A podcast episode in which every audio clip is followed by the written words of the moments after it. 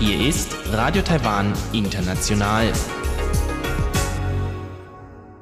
Herzlich willkommen zum deutschsprachigen Programm von Radio Taiwan International an diesem Samstag, den 7. September.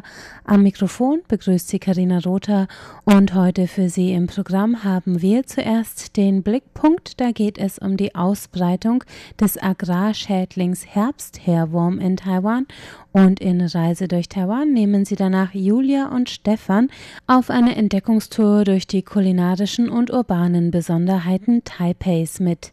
Nun zuerst der Blickpunkt.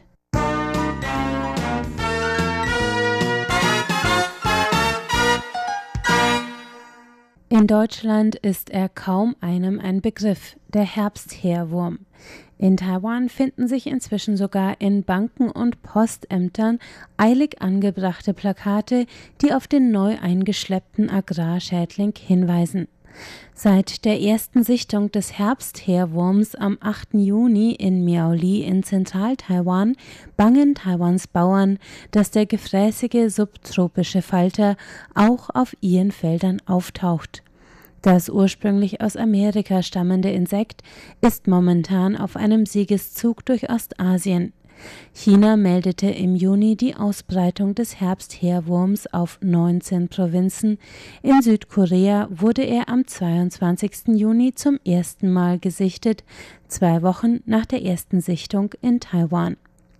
Der Schädling ist deswegen so gefürchtet, weil er bestimmte Nutzpflanzen, darunter Mais, Sorghum, Erdnüsse und Sojabohnen, massiv bedroht. Auf den afrikanischen Kontinent wurde der Schädling 2016 eingeschleppt, wo er sich rasant ausbreitet und in manchen Gegenden bis zu 50 Prozent der Maisernte zerstört hat. Taiwans Landwirtschaftskommission hat deswegen sofort nach der ersten Sichtung eine Sondergruppe für das Herbstheerwurm-Notfallmanagement eingerichtet. Seither werden Bauern und Lokalregierungen zu sorgfältigen Untersuchungen der Felder auf Larven und Raupen des Schädlings aufgefordert.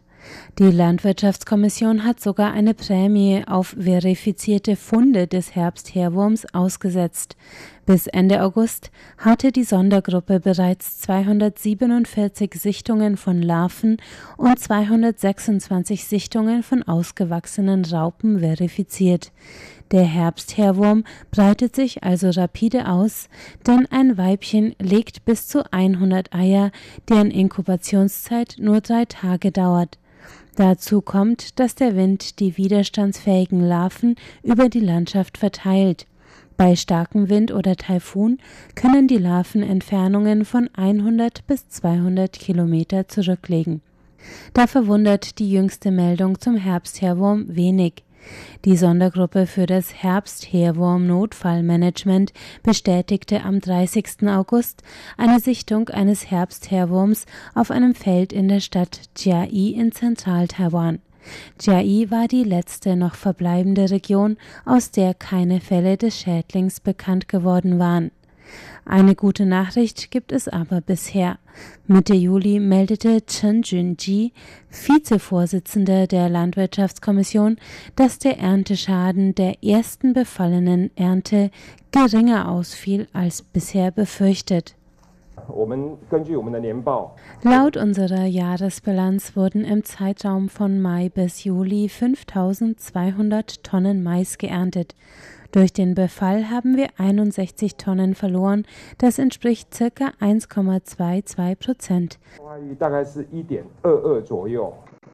Für die Prävention und Bekämpfung setzt die Landwirtschaftskommission auf die Kooperation der Bauern, denn Spritzmittel müssen gezielt über einen bestimmten Zeitraum hinweg eingesetzt werden, um eine Resistenz der Raupen zu verhindern. Am effektivsten sei die Vernichtung des Herbstheerwurms im Larvenstadium, so die Landwirtschaftskommission. Das war der Blickpunkt. Nach einem kurzen Zwischenspiel geht es jetzt gleich weiter mit Reise durch Taiwan.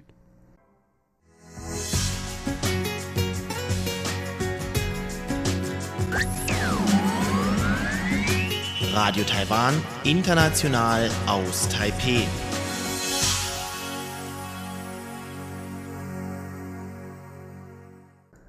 Es folgt Reise durch Taiwan. Da waren wir diesmal im Gespräch mit Julia und Stefan. Die beiden Studierenden aus Bayern haben zum ersten Mal eine Reise außerhalb Europas gemacht und haben gleich vier Wochen in Taiwan verbracht. Heute berichten sie über den ersten Teil ihrer Reise, den Aufenthalt in Taipei und schildern, wie sie die kulinarischen und urbanen Besonderheiten der Hauptstadt erlebt haben.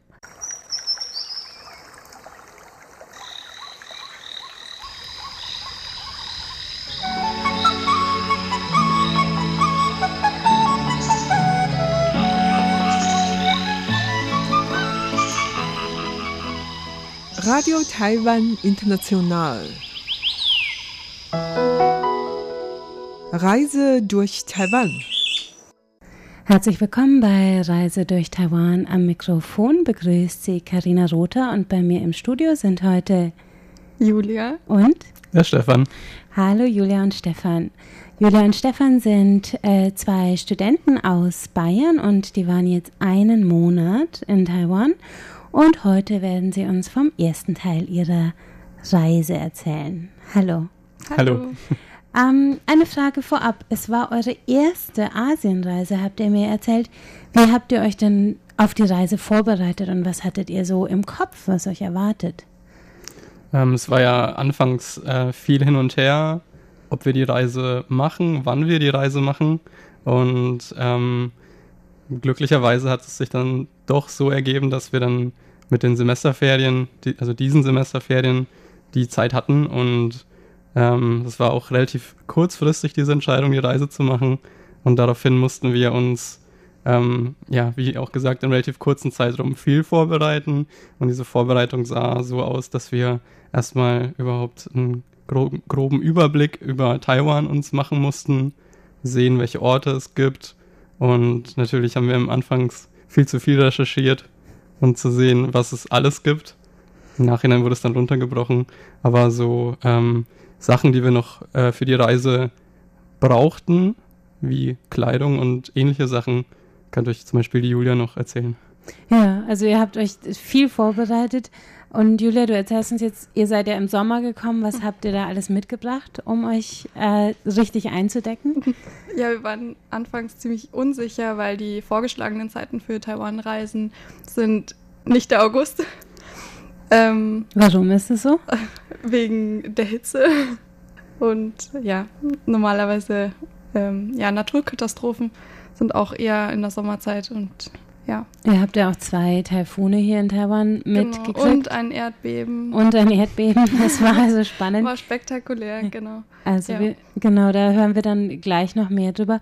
Was waren denn so deine Ideen, die du hattest über Taiwan, bevor du hergekommen bist? Hm, gute Frage. Vorab muss man dazu sagen, es war nicht nur unsere erste Asienreise, es war auch unsere erste Reise außerhalb Europas und vier Wochen. Also doppelt, doppelt anders. Ihr habt euch also gleich mehrfach ins kalte Wasser geworfen. Genau. Ja. Und ähm, also ich, ich hatte das gar nicht auf dem Schirm Taiwan. Wir haben uns eigentlich erst erst durch dich ja. inspirieren lassen, dass es also ja, dass genau. wir da hinfahren könnten und dass es auch so perfekt für einen Monat wäre, für eine Rundreise. Ja, genau. Und dass es viel anderes zu sehen gibt. Der Stefan ist nämlich mein Cousin, die Julia ist äh, seine Freundin und die haben sich quasi gedacht, wir waren noch nie weit weg, aber Karina ist weit weg und jetzt kommen wir und besuchen sie. genau so war es, ja. ja. Und dann wart ihr die erste Woche eurer Reise in Taipei. Ähm, und seid dann einmal ganz um die Insel rumgereist und wart dann nochmal jetzt eine Woche in Taipei und am Montag geht es wieder nach Hause. Wir fangen mal vom, vom Anfang an. Also ihr wart, ihr seid in Taipei angekommen. Was waren die ersten Eindrücke, Stefan? Es war auf jeden Fall sehr heiß.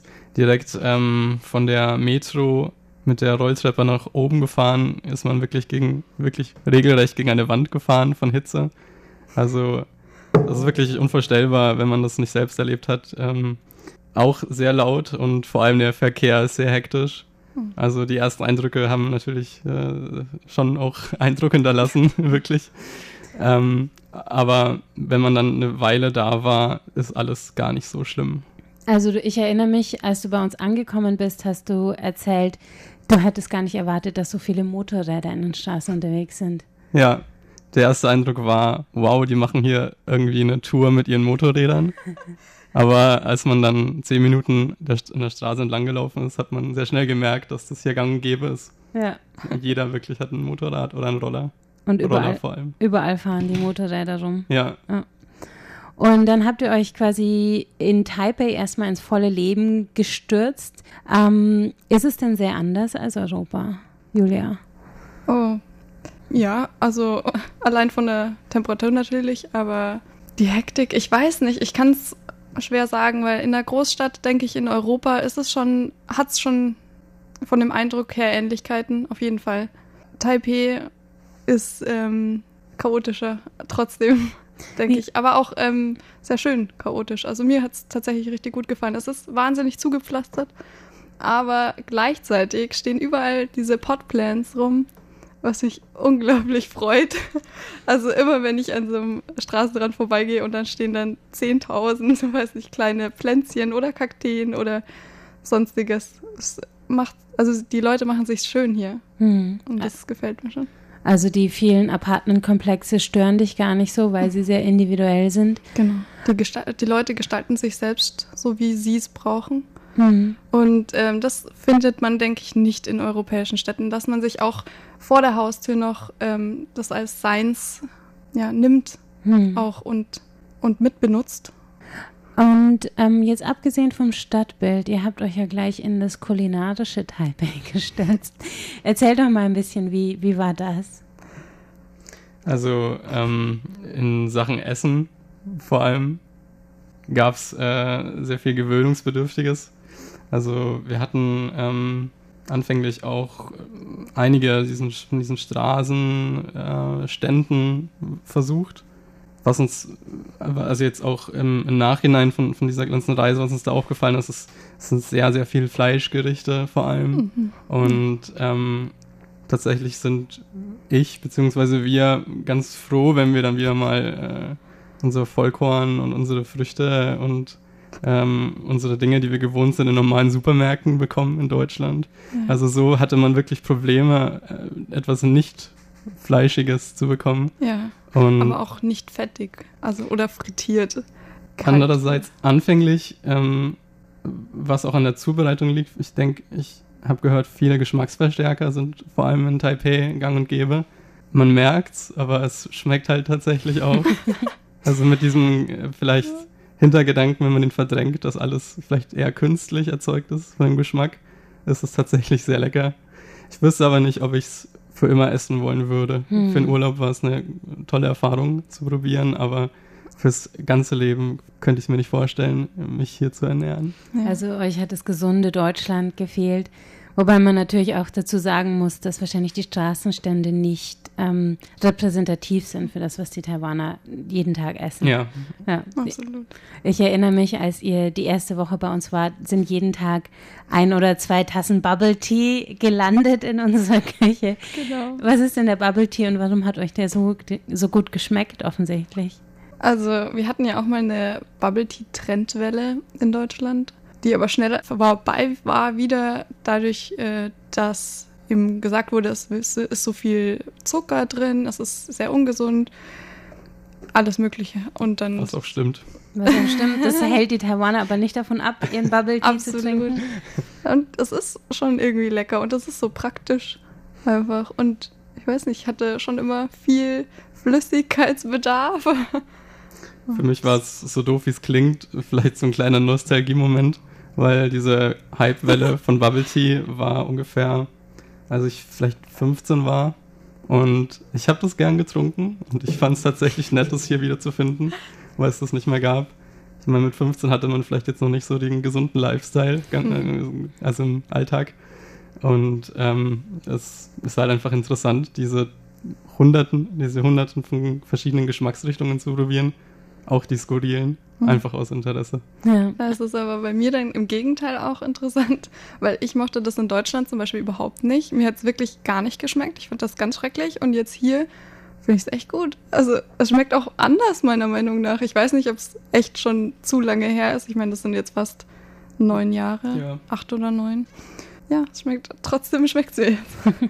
Also Bubble Tea quasi das äh, Nostalgiegetränk, aber gleichzeitig auch das, das in Taiwan besser schmeckt. Das sind ähm, Milchtees oder verschiedene Saftsorten mit kleinen Zusätzen wie Tapioca-Bällen oder Kokosnuss-Gelee oder ähnlichem, die man in Taiwan in allen erdenklichen Farben und Formen an jeder Straßenecke kaufen kann. Teilweise ähm, gibt es aber auch einfach Fruchtsäfte. Also mhm. Das fanden wir auch ganz cool zur Abwechslung.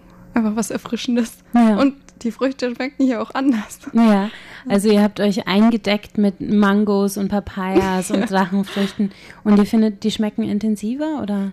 Einfach anders. Klar weiß man, es gibt verschiedene Sorten von Mangos, nicht nur die eine, die es jetzt in Deutschland gibt. Aber dann die direkt nebeneinander zu haben und nochmal zu testen, ist einfach also irre. Die sind so groß wie Fuß wie Footbälle eigentlich. Auch die Form stimmt. und die schmecken dann eher mehlig und die kleineren, in die rötlichere Richtung gehenden, sind tatsächlich richtig fruchtig. Also nicht mal, nicht mal wahnsinnig süß, sondern sehr intensiv. Mhm. Ja. Ähm, ich persönlich fühle mich im Nachhinein jetzt ein bisschen hinters, oder ein bisschen belogen von den deutschen Mangos, wo ich jetzt weiß, wie groß die werden können. In Deutschland sind die ja wirklich äh, vielleicht so groß wie eine Hand und hier wie zwei. Ja. Oder mit den Avocados. Das ist gleich mit Avocados. Ja. Ich denke auch noch anderen Früchten, wenn man da ein bisschen ja. genauer hinguckt. Also alles ist wirklich größer und ist auch natürlich vom Geschmack besser, weil es halt örtlicher ist. Mhm. Und die Drachenfrüchte schmecken mir auch besonders gut. In Deutschland hatte ich mal eine probiert und die schmecken dann wirklich nach nichts. Aber ich meine mir einzubilden, dass, ähm, dass mir hier, die schmecken echt gut und die schmecken angenehm. Die schmecken ganz sanft, leicht süßlich und einfach leicht, wie man sich den Jasmintee vorstellt. Es ist einfach leicht und blumig. Ihr habt in Taiwan neue Fruchtsorten kennengelernt und auch erlebt, dass hier, dadurch, dass es ein kleineres Land ist, dass die Bauern direkt auf die Gemüsemärkte und Obstmärkte liefern, dass man vielleicht die Frucht noch in ihrer natürlichen Varianz kennenlernt, während sie in Deutschland in den Supermärkten sehr ähm, normiert sind. Mhm. Ja. Das ist jetzt die kulinarische Seite Taipeis. Ähm, wie habt ihr euch denn zurechtgefunden im Verkehr und was waren so eure Ziele, die ihr angesteuert habt in Taipei? Also anfänglich hat man, ist man natürlich etwas eingeschüchtert von der Großstadt und in das Umfeld, in, in, dessen Sprache man natürlich auch nicht spricht. Glücklicherweise hat man schnell gesehen, dass vor allem in Taipei alles auf Englisch zur Verfügung steht. Und nachdem man vielleicht zwei Touren in die Stadt gemacht hat mit der Metro, die sehr effizient ist und die ständig fährt, die kann man gar nicht verpassen, weil ständig eine neue nachfährt, hm. ähm, hat man sich auch da schnell zurechtgefunden und das ist sehr angenehm, in Taipei zu reisen. Ich glaube, das war einfach super, dass wir erstmal die erste Woche hier in Taipei sein können und dann erst die Rundreise machen, weil es wirklich einschüchternd ist. Aber ich liebe auch in Großstädten in Europa die U-Bahn-Stationen und so, diese Gänge und Untergründe, Malls, irgendwie diese technischen Strukturen einfach, wer sich das ausgedacht hat, wo es dann zur nächsten Station geht. Man kann ja wirklich straßenlang laufen bis zur nächsten Station und im Untergrund. Das finde ich total beeindruckend. Hm. Du findest das Netz und die Effizienz dieses Netzes gut und du hast gerade Metro-Malls, also so ähm, Einkaufszentren, unterirdische an den Metrostationen angesprochen.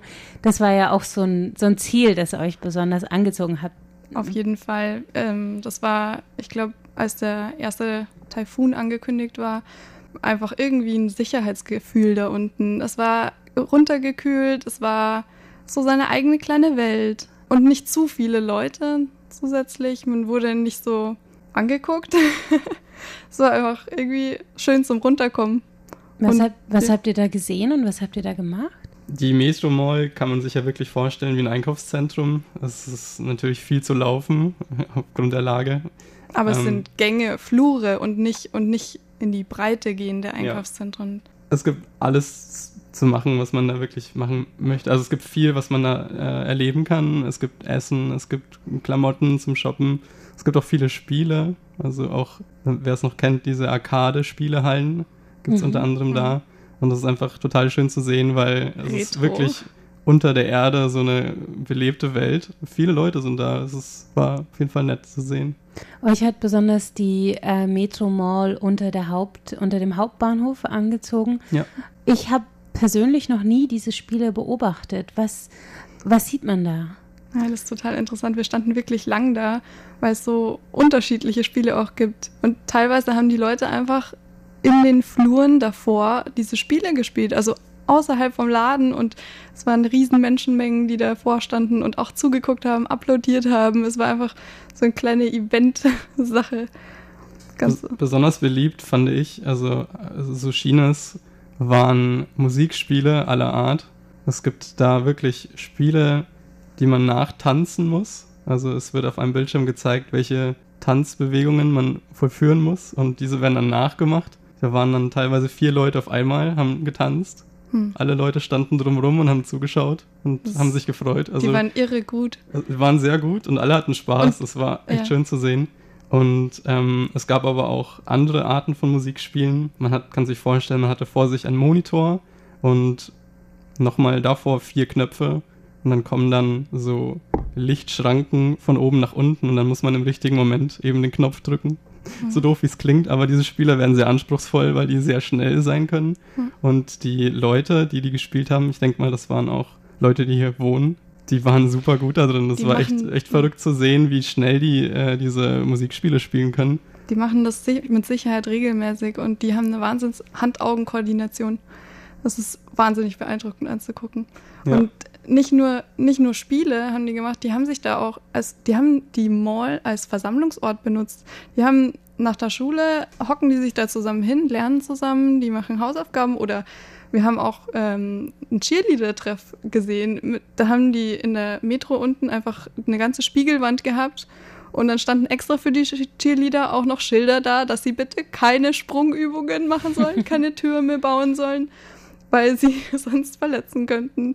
Und also einfach diese unausgesprochenen Möglichkeiten, beziehungsweise sie haben keinen Ort, wo sie trainieren können und gehen dann da unten rein, aber es ist nicht wirklich verboten, aber es wird trotzdem gesagt, ähm, bitte hier nicht bleiben. Also Ihr habt also quasi eine Geselligkeit und eine andere Art von öffentlichen Raum gesehen in diesen, in genau. diesen Metro-Malls. Ja. ja. Ähm, darf ich noch was zur Metro Mall an sich Bitte. sagen? Im Nachhinein ist mir das, ich fand, ich fand dieses Konzept total genial, weil über der Erde, so doof wie es klingt, es ist ja wahnsinnig heiß und man mhm. möchte nicht von einer Station zur anderen laufen. Und dadurch, dass man eben unter der Erde von einer Station zur anderen laufen kann, wo es gekühlt ist, wo man unterhalten wird, wo man Essen bekommt, ja. fand ich das Konzept total genial. Also ich, ja. ich hätte mir das nicht vorstellen können vorher, ohne das gesehen zu haben. Ja. Das war sehr interessant. Das ist auch wirklich effiziente Nutzung einfach. Das ist irre. Mhm. Und da leben die Menschen, weil man hat dann, wenn man wieder oben war, da war nichts los, da sind die Leute nicht gelaufen und man hat es gar nicht verstanden. Ja, ja. Ich hätte noch eine Frage und zwar, ihr habt erzählt, dass ihr da hingegangen seid an dem ersten Tag, als ihr den Taifun miterlebt habt. Und das ist ja jetzt was äh, Außergewöhnliches für jemanden, der aus Europa kommt. Ähm, wie war das, als ihr gehört habt, da kommt jetzt ein Taifun über Taiwan hinweg?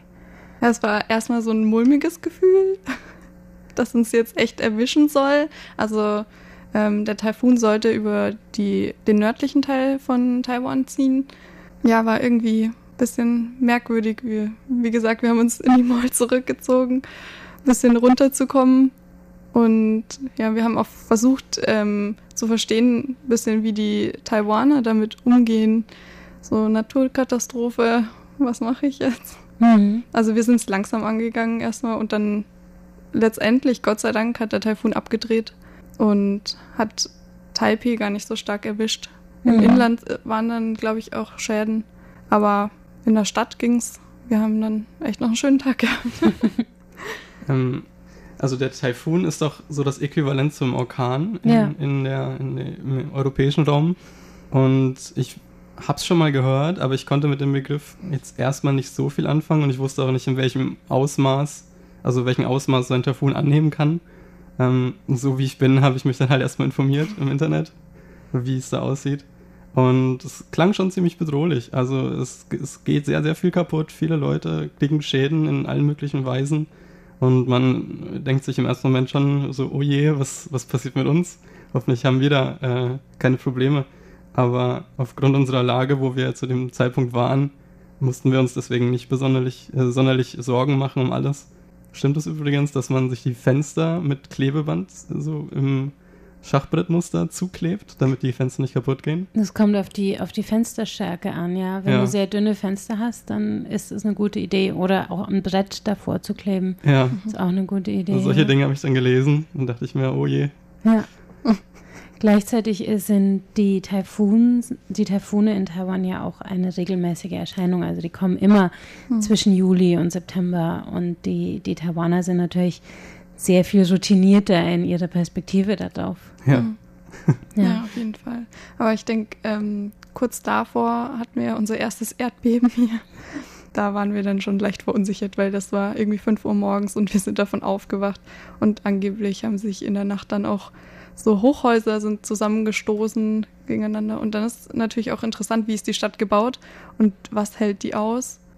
Es ist, war ein starkes Erdbeben, das aber relativ äh, schwache Schäden nur nach sich gezogen hat. Ein, ein Todesopfer, äh, eine Frau in Neu-Taipei, die von einem umfallenden Bücherschrank ähm, getroffen wurde. Aber ansonsten waren das relativ wenige Schäden, aber ein starkes Erdbeben, das wirklich alle um 5 Uhr morgens aus dem Bett geholt hat. Ja.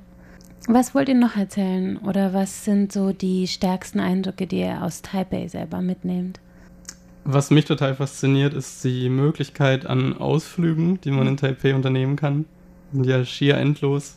Ähm, auch einer unserer ersten Ausflüge war die Fahrradtour am Fluss entlang, die auch sehr lange ist. Also es ist keine, kein Spaziergang. Da fährt man sicher zwei, drei Stunden. Und ähm, wir haben uns auch einen sehr heißen Tag dafür ausgesucht. Ich meine, man kann nicht viel beeinflussen hier bei dem Wetter, muss man nehmen, was man bekommt. Ähm, war aber sehr, sehr schön. Also man hat wirklich viel, viel sehen können von der Szenerie auf die Berge, welche Tempel es dort gibt. Und ähm, allgemein war es einfach total die nette Tour. Ähm, hat mir zum Beispiel sehr, sehr gut gefallen anfänglich. Ihr seid mit den U-Bikes, also mit den öffentlichen mhm. Stadträdern, ähm, entlang des Riverside Parks, also des, des öffentlichen Parks an, an dem Flussufer äh, gefahren, richtig? Genau, ja. Ja. Wahnsinnserfindung einfach. Das ist so toll und bei allem kann man einfach diese Easy Card benutzen.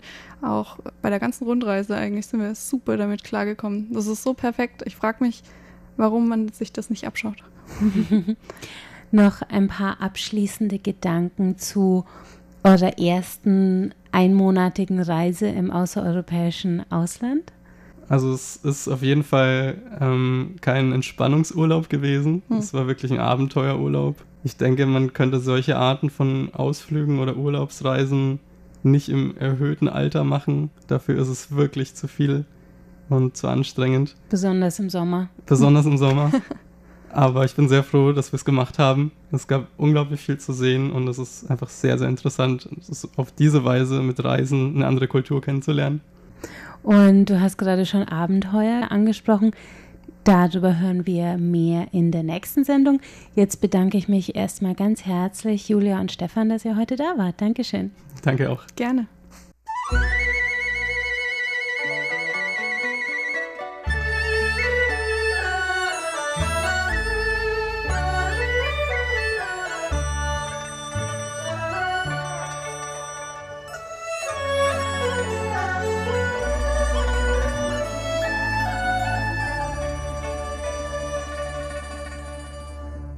Sie hörten Reise durch Taiwan und damit sind wir am Ende der heutigen deutschsprachigen Sendung von Radio Taiwan International. Das Gehörte finden Sie wie immer auf unserer Website unter www.de.rti.org.tv. Außerdem sind wir auf Facebook unter Radio Taiwan International Deutsch zu finden. Wir freuen uns auch immer über Hörerpost, zum Beispiel per E-Mail an deutsch.rti.org.tv. Am Mikrofon verabschiedet sich jetzt von Ihnen Karina Rother. Vielen Dank fürs Einschalten und bis zum nächsten Mal.